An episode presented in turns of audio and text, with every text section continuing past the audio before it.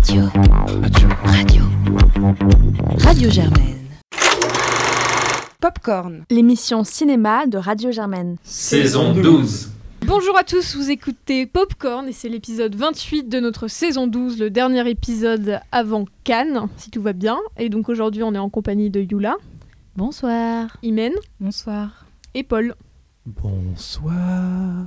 Donc aujourd'hui, on va vous faire un petit programme à moitié sous le signe euh, des Oscars, euh, en tirant un peu par les cheveux, parce qu'on va d'abord vous parler de The Favor de Florian Zeller, donc euh, pour lequel Anthony Hopkins a reçu l'Oscar du meilleur acteur. Et puis ensuite, on va vous parler de Promising Young Woman, le premier film de Emerald Fennell, avec notamment Carey Mulligan qui a gagné l'Oscar du meilleur scénario. Et puis ensuite, on va vous parler d'un film tibétain, Balloon, de Pema Tseden. Et donc on commence tout de suite par vous parler de The Favor dont on écoute un extrait de la bande-annonce.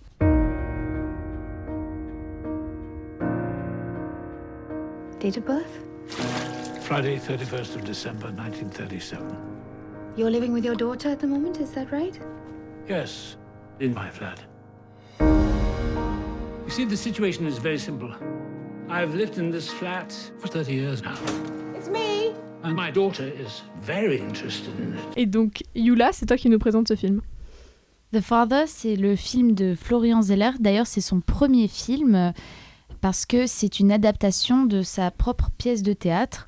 Euh, il faut savoir que euh, donc c'est l'histoire d'un d'un homme âgé de 80 ans, joué par Tony Hopkins. Et en fait, c'est une personne âgée qui est atteinte du coup d'Alzheimer et euh, de euh, démence. Et euh, on voit un peu à quelle manière cette maladie va détruire non seulement la vie de cet homme, mais aussi celle de sa famille et plus particulièrement de sa fille, jouée par Olivia Colman. voilà, donc... Alors, est-ce que c'est mieux que Falling, Imen? Non. Ah. de but en blanc, je pense que non, ce n'est pas mieux, ce n'est pas pire, j'en sais trop rien. Euh, je saurais pas dire, en fait. Honnêtement, euh, j'ai vu quelques points d'intérêt et je pense que le, le pari voulu avec ce film, avec cette adaptation, est réussi. Mais moi, ça m'est vraiment passé au-dessus et je me suis beaucoup, beaucoup, beaucoup ennuyée à nouveau. Et c'est vrai que c'est un mot qui revient alors que d'habitude, je m'ennuie très rarement au cinéma. Mais là, vraiment, j'ai eu du mal à saisir la pertinence. C'est un peu un film, tu l'as dit que c'est un premier film, Florence Zeller est français. Euh, c'est un film vraiment hollywoodien, enfin qui, se, qui se passe en Angleterre. Et du coup, il y a vraiment cette envie de faire bien les choses, je trouve. Et du coup peut-être de les faire trop bien. Et ce qui fait que le film est un peu dénué de, de toute vie. En fait, je trouve qu'il y a un rapport qui est très lisse. Tout est lisse, que ce soit dans les mouvements de caméra, que ce soit dans les décors qui sont en studio et où tout est visible et tout, tout semble faux. Et je comprends que ça puisse participer en soi à la genèse du film. Et moi, ça fait que j'ai vraiment pas trouvé ma place dans ce film et que j'ai, je me suis sentie euh, bah, complètement à côté. Euh, vraiment, il y a une prestation d'acteurs et d'actrices qui est assez extraordinaire, mais à la fois, euh, j'ai eu une difficulté à sortir de l'idée de je vois Olivia Colman et je vois Anthony Hopkins en train de bien jouer parce que ce sont des bons acteurs. ce qui, du coup, est un peu problématique. J'ai vraiment pas réussi à les trouver vraiment crédibles. j'ai juste vu des acteurs en train de jouer, en fait, ni plus ni moins, donc qui jouent bien fatalement. mais du coup, ça fait que ça ne m'est pas du tout, ça ne m'est pas du tout parvenu. la seule chose que j'ai trouvé intéressante, c'est comme tu l'as dit, je crois, c'est qu'initialement c'est une pièce de théâtre, donc c'est aussi de voir un peu le, challenge de comment est-ce qu'on transpose une pièce de théâtre qui avait été euh, montée, tournée en France, écrite en français, euh, dans cette histoire-là, avec euh, ce, milieu-là. et à la fois, ce que je trouve chouette, c'est qu'il n'y a pas de rapport culturel. En tout cas, moi, j'en ai pas vraiment vu. C'est vraiment juste des sentiments qui parlent à tout le monde. Et ça, je, trouve que c'est quand même une dynamique qui est quand même assez souhaitable. Et la seule chose un peu positive que j'ai relevée, c'est aussi ce rapport à l'immersion totale, dans le sens où on est aussi confus, on oublie autant que, on oublie autant que lui. Euh, vraiment, c'est la seule chose, mais sinon, j'ai trouvé ça ennuyant et profondément plat, quoi. Paul, qu'est-ce que tu en as pensé? Eh ben, c'est-à-dire que je me suis dit, mais je reconnais cette musique. Euh, parce qu'à chaque fois qu'il répète la même musique en boucle pour nous expliquer une même scène se répète en boucle pour nous faire comprendre qu'il voit des scènes dans le même ordre, ou en tout cas dans le désordre, de revoir la même scène, peut-être le même sentiment. Peut-être qu'un jour vous arriverez à comprendre la phrase que je viens de prononcer. Peut-être qu'un jour, peut-être, cette phrase, si on la réassemble dans un sens précis, aura un sens qui aura un sens. Enfin, Là où je veux en venir, c'est tout simplement que la musique, je la reconnais pourquoi? Parce que c'est Ludovico pardon, Einaudi qui s'en est chargé. Ludovico Einaudi, il a composé notamment Primavera et c'est un bonhomme, je vous encourage à écouter sa musique. C'est un peu Philippe Glass pour les nuls. Euh, c'est-à-dire que c'est espèce de... Et du coup, le film, parce que je, je vais y arriver, je suis désolé, je m'éternise, mais le film, là où je veux en venir, c'est que le film, c'est un peu...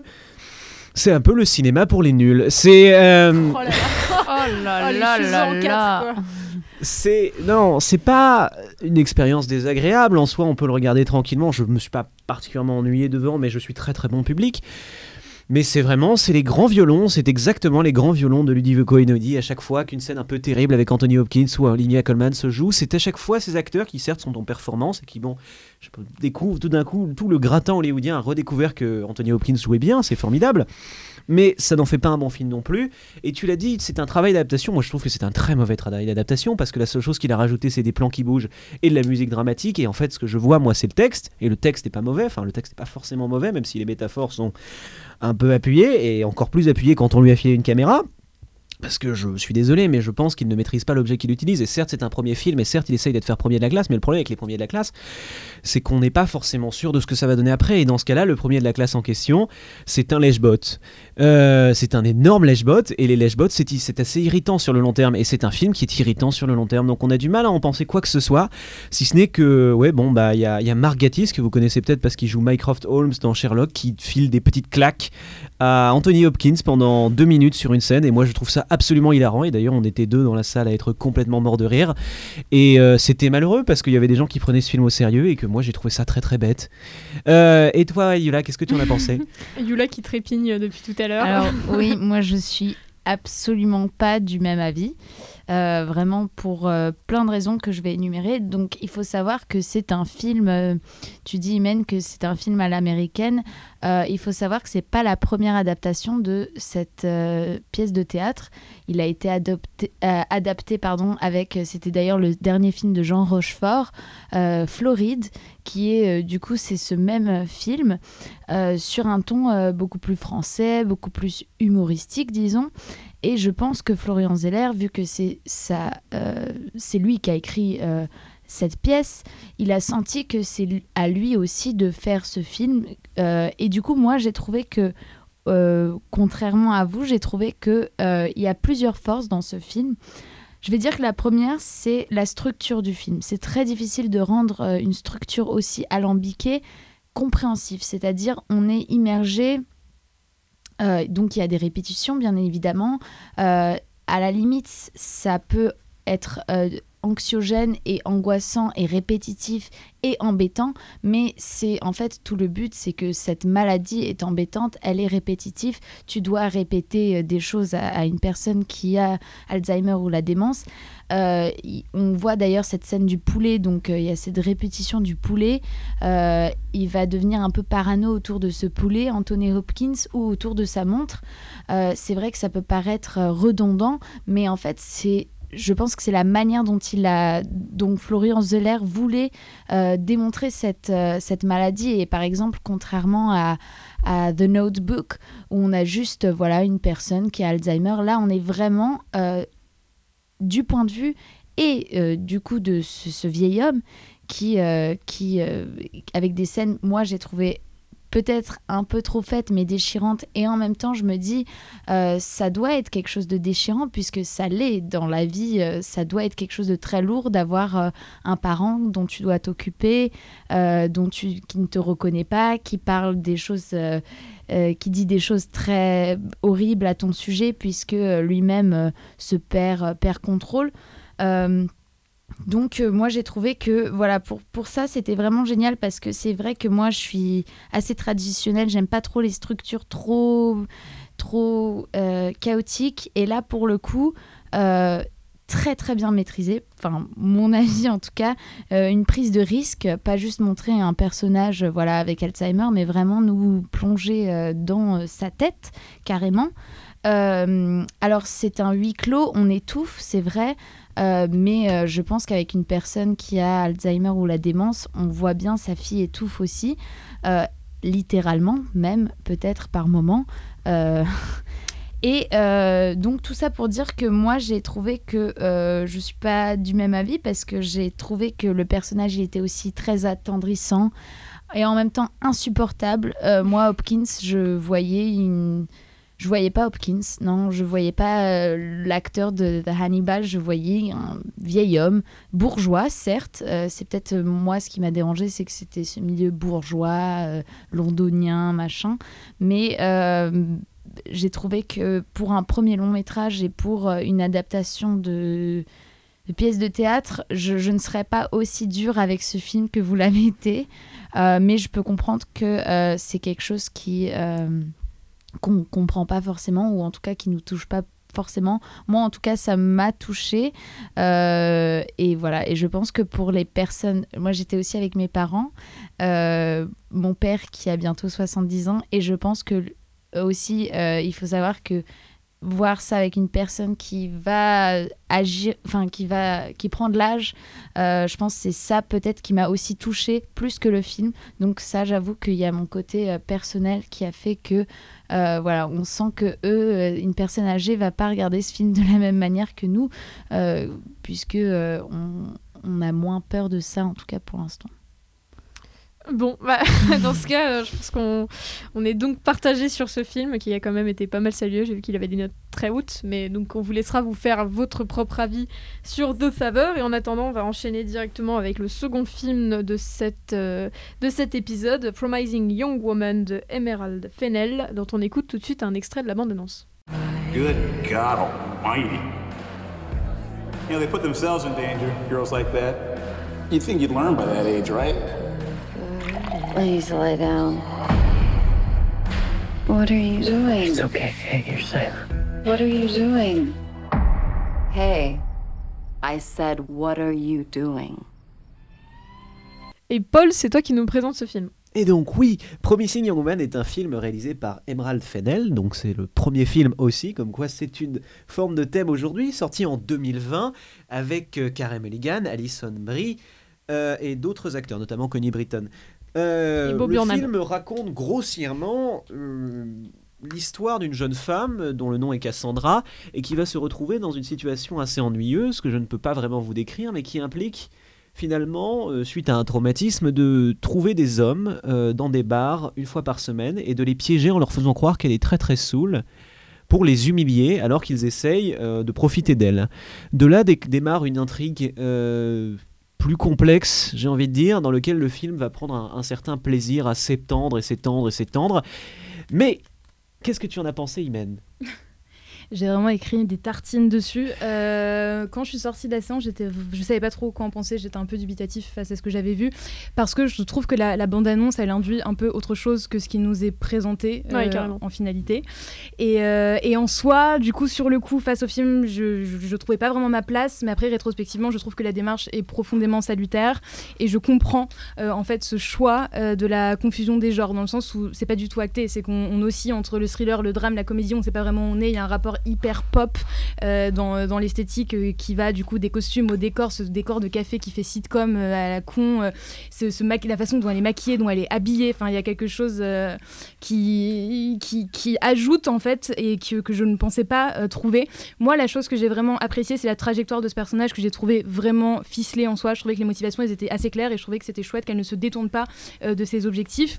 Et ce que j'ai aimé, c'est juste ce récit en fait de, de vengeance dans le sens où c'est quelque chose qu'on apporte rarement en fait euh, une femme euh, qui en soi a un, attrait à la violence euh, quand souvent c'est montré un peu comme un concours des circonstances, alors que là il y a un rapport à la planification. Alors on, a, pu voir par exemple dans Gone Girl, mais là je, trouvais que c'était euh, extrêmement, extrêmement, extrêmement bien fait. Donc moi le film m'a vraiment pas touché euh, dans sa forme, euh, il m'a pas touché dans son rapport pseudo-subversif qui passe du coup qu'un soit plus par la mise en scène et par le, rapport orchestral en fait, lié notamment au rythme musical, au montage qui moi m'a un peu horrifié. Enfin je supporte pas ce genre de musique, du coup il y avait un peu ce rapport où ça, moi, ça m'a un peu sorti, euh, mais à la fois, je trouve ça tellement éloquent sur juste les vies brisées, et comme tu évoquais Slalom juste avant, Paul, en off, sur juste les vies brisées, euh, ces vies brisées qui, qui l'ont été pour ne pas, là, dans ce cas-là, qu'un jeune homme voit sa carrière à lui professionnelle brisée, donc le titre est, éloquent euh, sur ça, mais aussi sur l'oubli, sur l'indifférence, sur la banalisation, et également sur la charge incubée, en fait, à ces femmes, puisque dans, elles doivent, en fait, être, légitimes dans leur souffrance, être légitimes dans ce qui leur est arrivé, et du coup, l'alcool, une jupe trop courte, X et Y raisons viennent donner raison à l'agression et ça je, trouve que c'est euh, extrêmement extrêmement bien fait et ça, c'est hyper important et je suis contente qu'il y ait ce format-là parce que fatalement, il va toucher un beaucoup plus grand public que s'il avait été amené sous un autre genre et sous différents prismes. Je sais pas, Paul, ce que tu en as pensé. Alors, euh, tombons les façades, moi je pense que c'est un rape and revenge. Euh, à peu de choses près, c'est un rape and revenge. je veux dire, c'est pas caché. C'est marketé comme tel, et c'est euh, le problème avec ça, c'est que le, le film repose sur effectivement un mélange des genres, un jeu avec la pop, avec une ouverture assez intéressante qui va reprendre beaucoup des codes finalement de la comédie romantique et de ce genre de choses et nous démontrer par A plus B de façon plus ou moins subtile que tout ça est finalement dépendant beaucoup du regard masculin et le faire avec, je trouve, un orchestrage qui est assez beau.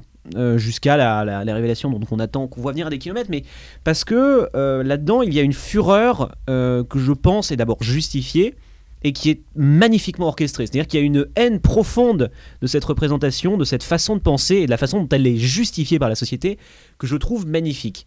Ça, c'est les 15 premières minutes, jusqu'à l'ouverture. Voilà. Ça, c'est à peu près tout ce que je peux en dire de bien globalement. Euh, non pas que je pense que ce soit un mauvais film, c'est un infiniment meilleur film que The Favor. Ne serait-ce que parce qu'il essaie de faire des choses. C'est euh, gratuit ça. C'est, un, mais c'est vrai. Ne serait-ce que parce qu'il essaye de produire un contenu qui a des bonnes idées, qui a des, qui en tout cas essaye de jouer avec les thèmes et essaye de d'utiliser la mise en scène pour et de subvertir la mise en scène pour dire quelque chose. Maintenant, tu l'as dit et je le répète, c'est un film qui ne m'émeut à aucun niveau. C'est un film que je trouve complètement froid, d'abord parce qu'il est absurdement archétypal dans ses représentations, et ensuite parce qu'il est peut-être trop concentré sur cette idée de subversion pour un point ou un autre développer ses personnages. Donc tout le monde est odieux, à part euh, la protagoniste, tout le monde est odieux, et elle, elle se fait punir de façon injuste. Et ça bosse. Et ça bosse, mais sa bosse, elle est pas assez là. Donc non, non, mais j'ai du mal à en dire.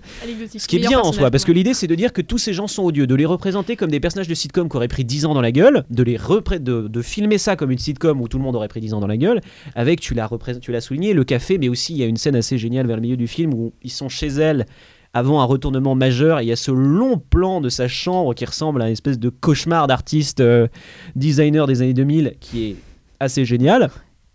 Et la mise en scène est souvent assez mesurée. Parfois, il y a des scènes qui sont très très laides. Et il y a une scène chez un avocat vers le milieu du film qui est que je n'explique pas. Je pense que c'est un manque de budget ou je ne sais pas, mais l'image, peut-être que c'était ma, séance, mais l'image était immonde. J'ai rarement vu une image aussi immonde dans un film euh, à gros budget comme ça ça m'a un peu inquiété pour le reste. Bon, il y a quelques scènes assez belles vers la fin, notamment la scène finale qui est un, long plan séquence qui, je pense, exprime encore une fois bien le film. Le problème, c'est que le film est trop long, le film s'étend dans beaucoup de ses démonstrations, et que comme il est si archétypal dans sa démonstration, et si assuré dans son propos, et si caricatural dans son texte, je pense qu'il perd ce qui faisait de Slalom, euh, dont on a parlé la semaine dernière, un grand film. C'est-à-dire que à trop vouloir être dans cette esthétique pop, finalement, il se prend au piège du pop et il n'arrive jamais à s'en dépatouiller. C'est-à-dire qu'au moment où il a atteint cette espèce de maîtrise parfaite de sa caméra pour nous pour retourner finalement notre perspective et tout d'un coup rendre terrifiant ce qui devrait être un espèce de moment d'intimité faussement romantique, au lieu de continuer là-dessus, il se perd et il se met à réutiliser les mêmes plans pour représenter ce qui est censé être pour le personnage un vrai romantisme. Et même s'il y a un moment ou un autre, il essaye de le détourner de nouveau dans son dernier acte, comme on n'y a jamais cru, on n'arrive jamais vraiment à sentir ce troisième retournement qu'il arrive à faire parce qu'il s'embrouille, il se mêle les pinceaux et il essaye finalement de dire trop de choses pour son propre bien. Et finalement, ce qui est con parce que quand on est sur une ligne si ténue, on se casse la gueule et hop, on prend feu. Euh, on s'empale quoi. Et le film s'empale malheureusement. Et je trouve que c'est un, échec à plein de niveaux de thématiques du coup à cause de ça et surtout dans sa deuxième moitié. Alors même qu'il reste des scènes très puissantes à certains moments par ailleurs et que je reconnais d'ailleurs le talent de Carey Mulligan qui est une, une des meilleures actrices euh, de ces, de ces dix dernières années qu'on ne voit jamais assez et la dernière fois qu'on l'avait vu c'était dans The Dig et The Dig mm. c'était nul aussi. Mais je suis désolé, c'est un film que je trouve décevant sur le long terme parce que parce qu'il il finit par se regarder filmer. Quoi. Enfin, il y a aussi de ça, c'est qu'il n'arrive jamais à retomber sur ses pattes vraiment. Et ça, c'est malheureux parce qu'il a plein de choses à dire et qu'il en dit beaucoup de choses bien, mais il n'est jamais que moins que la somme de beaucoup de ses parties, pour moi. Et toi, Claire? Euh, moi, j'ai été déçue aussi, mais c'est marrant parce que c'est pas, pas vraiment pour les mêmes raisons. Euh, en fait, il y a un truc que je trouve qui représente très bien dans ce film, euh, c'est le c'est de représenter qu'il y a un, sujet que j'ai pu représenter au cinéma, c'est l'histoire de femmes qui ne s'en remettent jamais en fait et qui sont complètement brisées. Et ça, je trouve que c'est hyper fort comme comme truc, de, comme comme, comme, comme postulat de base. Surtout que ce qu'a choisi, c'est c'est a priori quelque chose de violent qui est d'aller s'en prendre à des hommes dans des bars. Ça, c'est postulat de base. Et en fait, moi, j'ai l'impression que ce film, il a eu peur de ce postulat parce que il, il se plante un peu dans sa manière de, de représenter cette démarche-là. Euh, et en fait, pour moi, ça le coince entre deux intentions. Il y en a une, c'est de faire un espèce de, euh, de film pop euh, un peu décomplexé sur, sur des hommes qui sont des abrutis finis. Et en effet, ils sont tous représentés. Franchement, il n'y en a pas un pour attraper l'autre dans ce film. C'est tous des abrutis et des gros lâches. donc, pour être dans cette espèce de truc un peu pop qui pourrait être réjouissant, voire cathartique, ce qui est censé être. Enfin, ce qui aurait pu être ça. Et d'un autre côté, cette seconde intention qui est de livrer un propos un peu plus construit sur la culture du viol, qui est aussi intéressant. Le problème, c'est que euh, bah, il essaie d'être les deux à la fois et du coup, il fait les deux mal. Euh, le côté un peu euh, pop et en fait, le truc, c'est que la, violence dans ce film, elle est jamais dirigée vers les, enfin, elle n'est jamais exercée par Carey Mulligan sur les hommes. C'est quand ça arrive, les, scènes les plus violentes du film, c'est Carey Mulligan qui s'en prend à des femmes.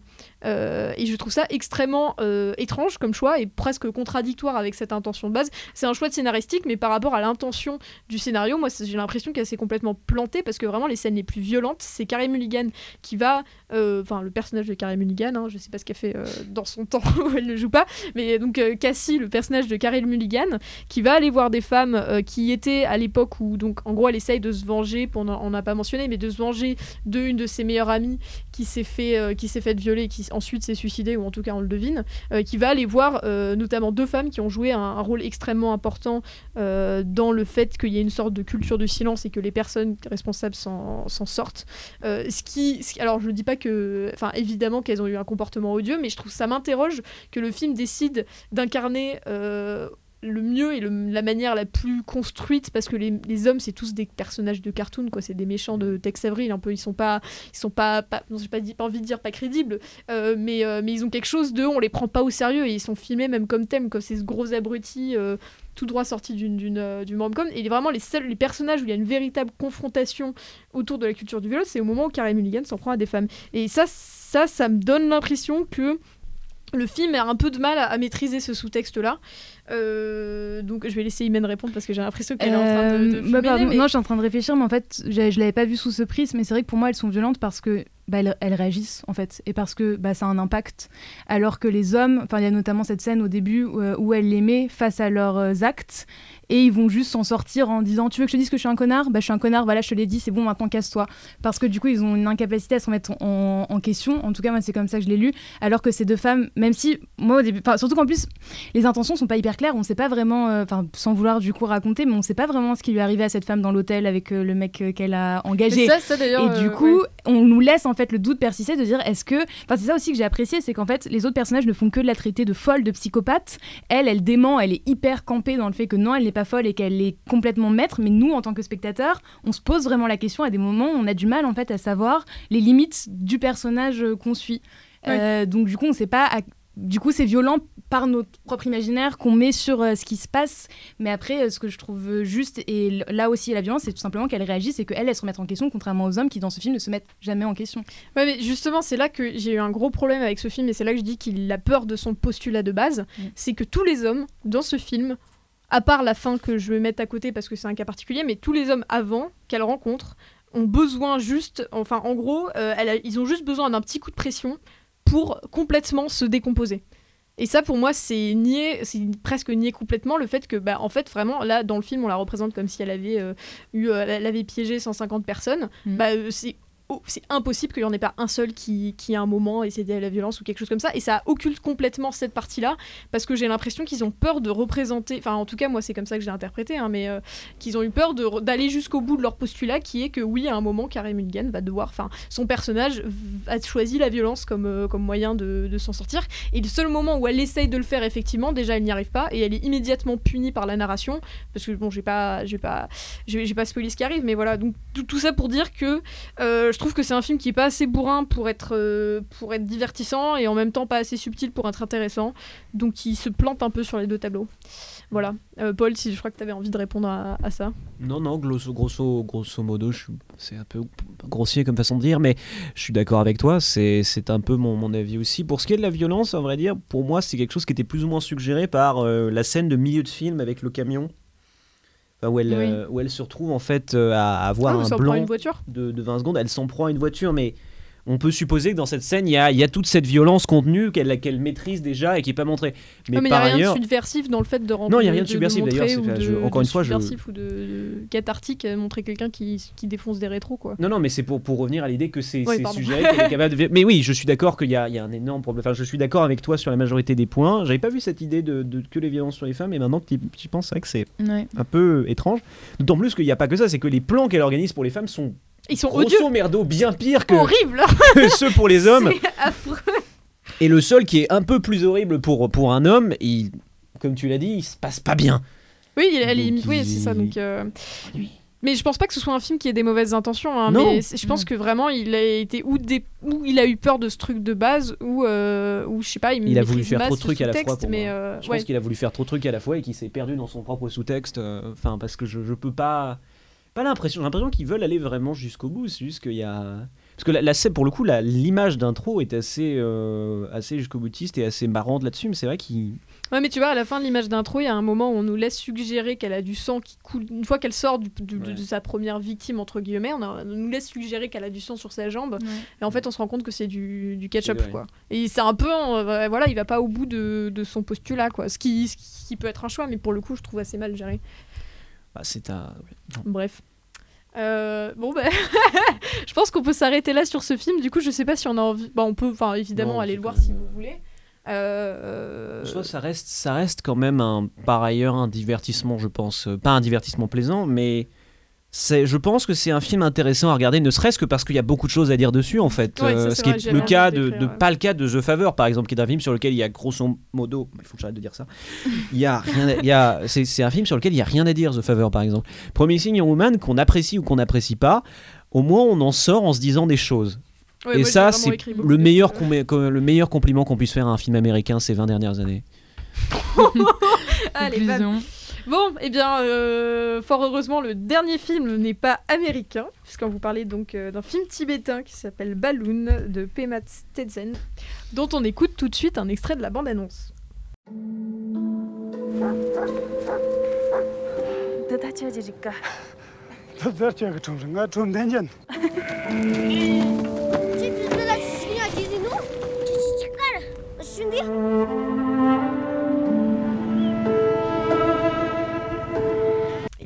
C'est toi qui nous le présente.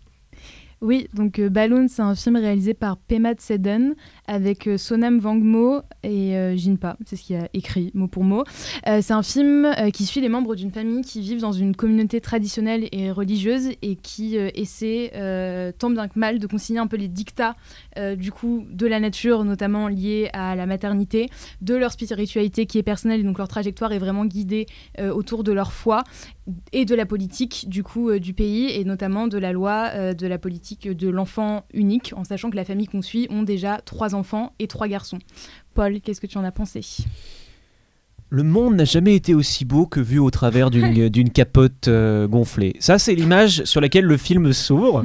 Une image qui, il faut le dire, est assez étrange, parce qu'on est tout d'un coup confronté avec ces belles plaines vertes, verdoyantes, et on enlève l'image de la capote, et hop, tout d'un coup, c'est grisâtre. On se dit, waouh, c'est. C'est, un message assez flou, mais surtout qu'on vient de voir un message sur, la, politique de l'enfant unique, donc on se pose des questions sérieuses. Mais bon, on, retombe assez vite sur nos pattes. Comme tu l'as dit, c'est de l'intersection du social, du spirituel et du politique qui va se montrer dans ce film, qui, a l'avantage d'être assez court, euh, assez efficace dans la plupart de ses thèmes, qui joue très souvent, peut-être trop souvent, des couleurs, du bleu, du rouge surtout, euh, pour représenter certains aspects, qui a, a une virée vers le mysticisme au niveau de son centre que je trouve extrêmement belle, et qui, pas à part ça, est bien. Je... Comment dire C'est un, c'est un beau film. Je trouve qu'il y a beaucoup de choses à dire dessus sur les rapports entre hommes-femmes, sur les rapports à la modernité, notamment euh, au sexe, beaucoup au sexe, euh, l'insertion du sexe dans cette perception traditionnelle de simplement de la de la mère euh, de la mère reproductrice, qui est, qui est utilisée aussi par la par la métaphore très étrange des boucs et des euh, et des brebis, qui fait que tout simplement il y a une redécouverte dans ce dans ce couple du sexe au début du film, qui je pense est assez intéressante, euh, mais qui est très vite justement plus ou moins détruite par l'homme pour tout un tas de raisons que on va avoir du mal à vous expliquer. Et je pense qu'il y a plein de choses intéressantes dedans, qu'il y a plein d'explorations, que ça s'entend un peu que j'ai du mal à développer. C'est comment dire C'est un film dont je pense qu'il il va quelque part. Il n'y a pas d'autre qu'il va quelque part, qu'il est plus finalement à traîner dans les méandres de cette représentation presque, naturaliste en fait de, de cette vie euh, campagnarde, avec un propos qui je pense est assez clair arrêté sur le long terme, qu'il atteint assez lentement, qui finalement euh, passe beaucoup de temps à aérer d'une perspective à l'autre avec une certaine euh, joie, et il faut le dire, c'est toujours assez beau à voir, mais dont j'ai, à vrai dire, du mal à, dire beaucoup de choses, si ce n'est que, oui, je, vois bien que c'est un, film qui, qui m'émeut plus ou moins, mais qui vraiment n'atteint jamais au-delà de, cette représentation très classique en fait de beaucoup de thèmes, de, de représentations qui touchent un sujet qui je pense est intéressant et qui doit être touché, d'autant plus que bon, on sait ce qui arrive aux minorités, euh, notamment tibétaines et ouïghours, qui sont toutes les deux montrées euh, en Chine en ce moment. Euh, et surtout, il y a une très belle représentation de la langue, il y a une utilisation des caractères chinois comme source d'oppression perpétuelle dans l'image, notamment par le biais de l'école qui est le seul endroit où on ne voit que des caractères chinois euh, dans la représentation, qui je pense c'est tout un tas de sujets qui sont parfaitement abordés. Euh, au-delà de ça, c'est oui, c'est un peu tout ce que je peux en dire. Imen, toi, qu'est-ce que tu en as pensé? Bah, Je suis assez d'accord. J'ai vraiment euh, conclu mes notes par très beau film, mais qui peine vraiment à la fulgurance. Et je pense que c'est exactement ça, c'est que euh, j'ai passé un agréable moment, surtout euh, esthétiquement. En fait, moi, je trouve ça sublime. C'est juste extraordinaire. Alors, il y a un réel travail et qui peut peut-être être agaçant, mais, mais j'ai vraiment été fascinée. je pense qu'il y a, une réelle question de comment faire autrement que juste poser sa caméra simplement.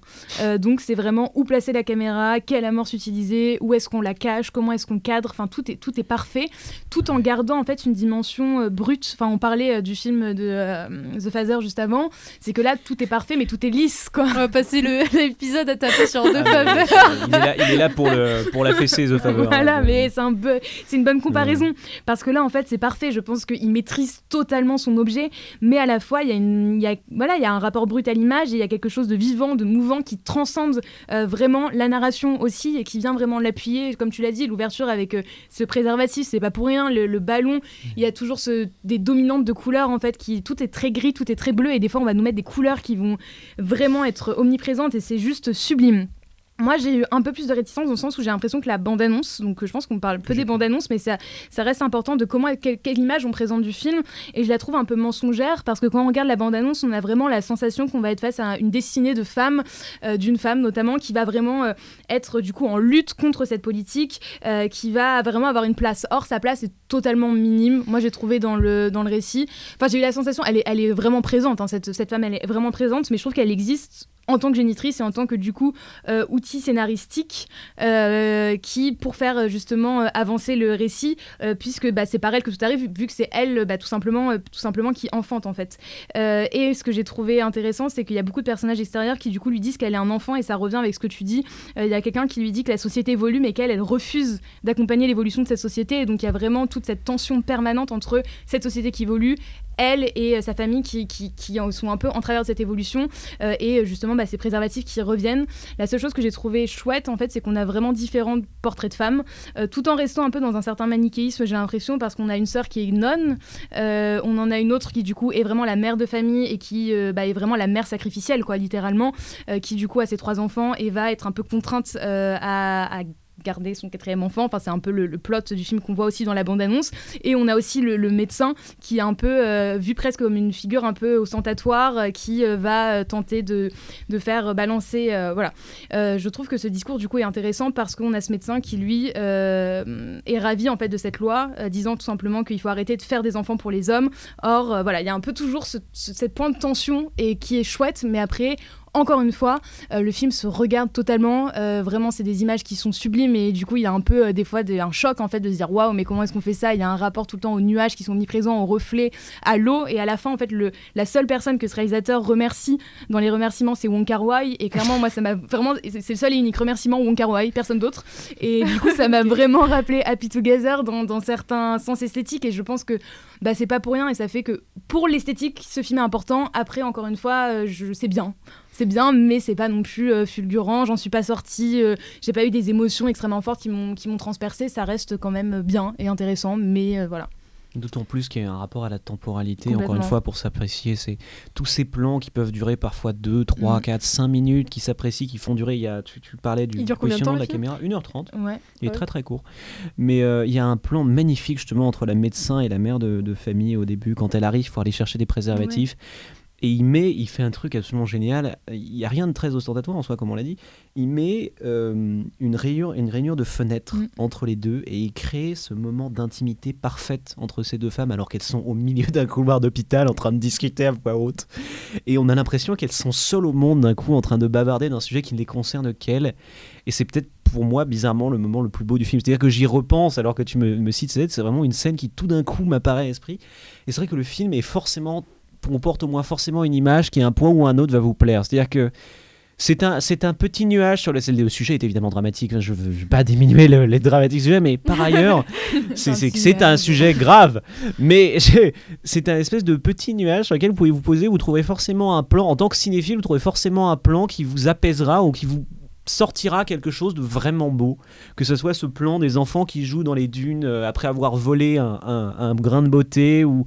Enfin ou ces reflets euh, dans, dans, dans, la limite, dans, le, dans la fenêtre qui se perdent dans d'autres reflets, eux situés dans une, dans mm. une gourde. Enfin, il y a toutes les idées possibles et imaginables de mise en scène. Effectivement, encore une fois, on revient à Wong Kar Wai et à ses propres excès, mais c'est vrai que, euh, oui, juste allez le voir.